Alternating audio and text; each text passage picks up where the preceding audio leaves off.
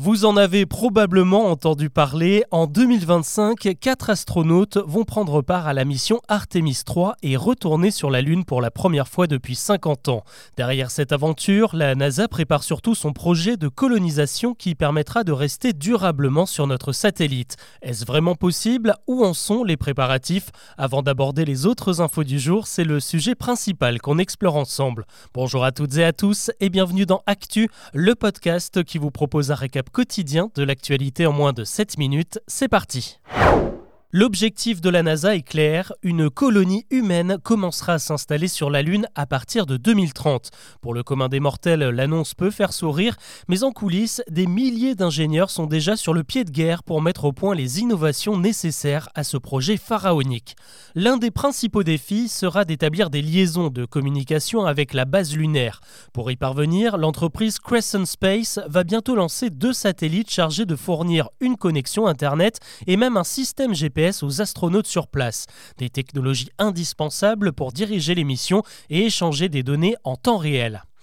Comme quand vous déménagez, l'autre priorité sera d'alimenter la base lunaire en électricité. On aurait pu envoyer des batteries chargées depuis la Terre, mais ce serait négliger une ressource bien plus pérenne présente sur la Lune, le Soleil. À son pôle sud, notre satellite est éclairé en permanence, mais avec des rayons horizontaux.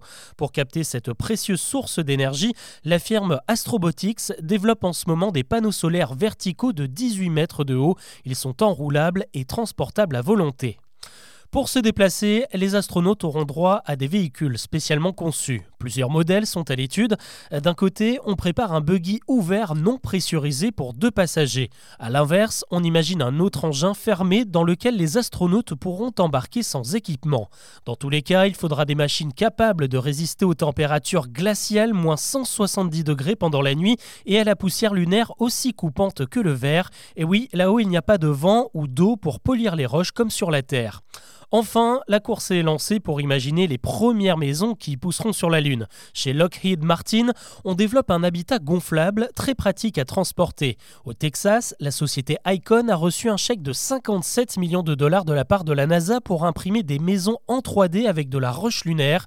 Un test grandeur nature a déjà eu lieu. Dans la ville d'Austin, l'imprimante en question a déjà fait sortir de terre tout un quartier résidentiel. L'actu aujourd'hui, c'est aussi la présentation du plan de lutte contre la fraude fiscale. Chaque année, près de 100 milliards d'euros échappent aux poches de l'État. Et ce mardi, Gabriel Attal a dévoilé plusieurs mesures pour remettre la main dessus. Il annonce que les contrôles du fisc vont augmenter de 25% chez les plus gros patrimoines, ceux des ultra-riches et des multinationales. 1500 agents supplémentaires vont être formés. Dans les cartons, il y a aussi une sanction d'indignité fiscale et civique. En gros, si quelqu'un se fait condamner pour fraude, perdrait en même temps tous ses droits à des subventions, à des réductions d'impôts et même son droit de vote. Et en attendant de récupérer tous ces sous perdus, eh bien le gouvernement a décidé de mettre de l'argent de côté. Ce mardi matin, Bruno Le Maire a dévoilé sur France Culture un vaste plan d'économie qui vient de se mettre en route. D'ici l'année prochaine, chaque ministère va devoir réduire ses dépenses de 5%. Et si chacun fait des efforts, eh bien ça devrait permettre de réunir 7 milliards d'euros qui financeront la transition écologique. Autant d'argent qui servira à développer les énergies renouvelables, de nouvelles formations pour les futurs étudiants encore à aider les Français à passer aux voitures électriques.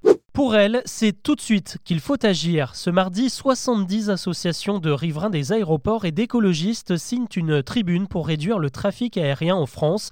Entre le bruit et les émissions de CO2, elles craignent des effets désastreux sur le climat et sur la santé des populations. Elles réclament donc des mesures urgentes comme la mise en place de couvre-feu, des heures auxquelles les avions ne sont pas autorisés à naviguer. Rien qu'à Paris, près de 2000 avions atterrissent et décollent chaque jour à Orly et Charles de Gaulle. Et puisqu'on parle voyage, on part en Angleterre maintenant avec une décision qui pourrait peut-être nous inspirer en France. Là-bas, le gouvernement vient autoriser les pharmacies à prescrire elles-mêmes dès 2024 des médicaments sur ordonnance comme le font habituellement les médecins. Le but, c'est évidemment de désengorger les services de santé. La mesure concerne essentiellement les traitements pour les maladies les plus courantes comme les otites, les maux de gorge ou encore les infections urinaires. Et gros bonus pour les femmes puisque ça marchera aussi pour la pilule contraceptive il n'y aura plus besoin de passer chez le généraliste pour l'acheter en pharmacie. Si vous êtes comme moi, vous avez certainement un compte Twitter et vous n'y postez jamais rien. Eh bien, votre compte pourrait bientôt être tout simplement supprimé. C'est la dernière annonce d'Elon Musk qui promet de faire un gros ménage parmi les comptes inactifs. On ne sait pas combien il y en a exactement, mais le patron du réseau social a prévenu les célébrités. Leur nombre d'abonnés risque très probablement de chuter dans les prochains mois. C'est toujours une découverte amusante chaque année. Ce mardi, le Petit Larousse et le Petit Robert ont dévoilé la liste des mots qui intègrent les nouvelles éditions de leur dictionnaire. Pour ce nouveau cru, il y en a 150, alors on va retenir les principaux. On y retrouve notamment les termes covidé, antisexisme, métavers ou encore mégabassine qui sont tous liés à l'actualité. Il y a aussi pas mal d'anglicismes avec les mots greenwashing ou homestaging et des expressions très populaires comme être en PLS quand on se sent mal. C'est aussi la consécration pour certaines personnalités.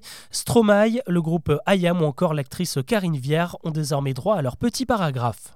Et puisque l'on parle de Stromae, le Belge vient malheureusement d'annoncer une mauvaise nouvelle à ses fans. Il vient de décider de l'arrêt complet de sa tournée Multitude. Dans un communiqué, il explique qu'il a besoin de repos pour se remettre de gros problèmes de santé. Il annule donc toutes les dates qui ne l'avaient pas encore été début avril. Ça concerne ses shows prévus à Lille et à Paris au mois de juin et tous ses concerts programmés de septembre à décembre. Eux, en revanche, rien ne les arrête, même pas leur séparation. Les Daft Punk continuent à faire le buzz. Leur dernier album Random Access Memories va être réédité ce vendredi avec des versions alternatives de plusieurs titres. Mais avant cela, ils vont dévoiler un morceau totalement inédit baptisé Infinity Repeating. Il sera présenté dès jeudi au centre Pompidou à Paris. Le lieu n'a évidemment pas été choisi au hasard. Pour le duo, c'est un peu un retour aux sources puisque c'est à Beaubourg qu'ils ont assisté à leur première rêve party en 1980 et découvert la musique électro. Voilà ce que l'on peut retenir de l'actu aujourd'hui. Je vous donne rendez-vous demain pour un nouveau récap.